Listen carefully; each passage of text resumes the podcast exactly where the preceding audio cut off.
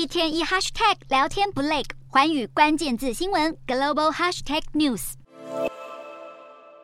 就业博览会上人来人往，盼能求得好饭碗。因为中国十六到二十四岁年轻人找不到工作，失业率屡创新高。而发布数据的中国国家统计局十五号干脆宣布，从八月份起停止公布青年失业率。台面上以调查需要优化为由，宣布暂停发布数据。但不少中国人似乎嗅到猫腻，感叹看来失业数字已经惨到连官方都不想公布了。而这数字可不是随便说说，而是中国国家统计局自己发布的数据。面对各界的质疑，中国当局给出解释，表示在校的学生主要任务是学习，所以对于毕业前就想在劳动市场中求职的学生，是否该纳入计算，应该重新评估。但回顾先前北京大学副教授张丹丹的研究指出，如果把中国大约一千六百万选择躺平等不工作者都视为失业的话，中国今年三月的青年失业率恐怕早就上看百分之四十六点五。姑且不论中国的官方数据，只有计算城市的青年失业率，二三线城市和乡村地区都没有纳入，而且也不像台湾，每周工时少于十五个小时就算入失业人口。中国劳工只要工作满一个小时，就算有就业。而即便在这么宽松的标准之下，失业数字依旧难看。中国政府是不是要救颜面才选择盖牌，启人疑窦。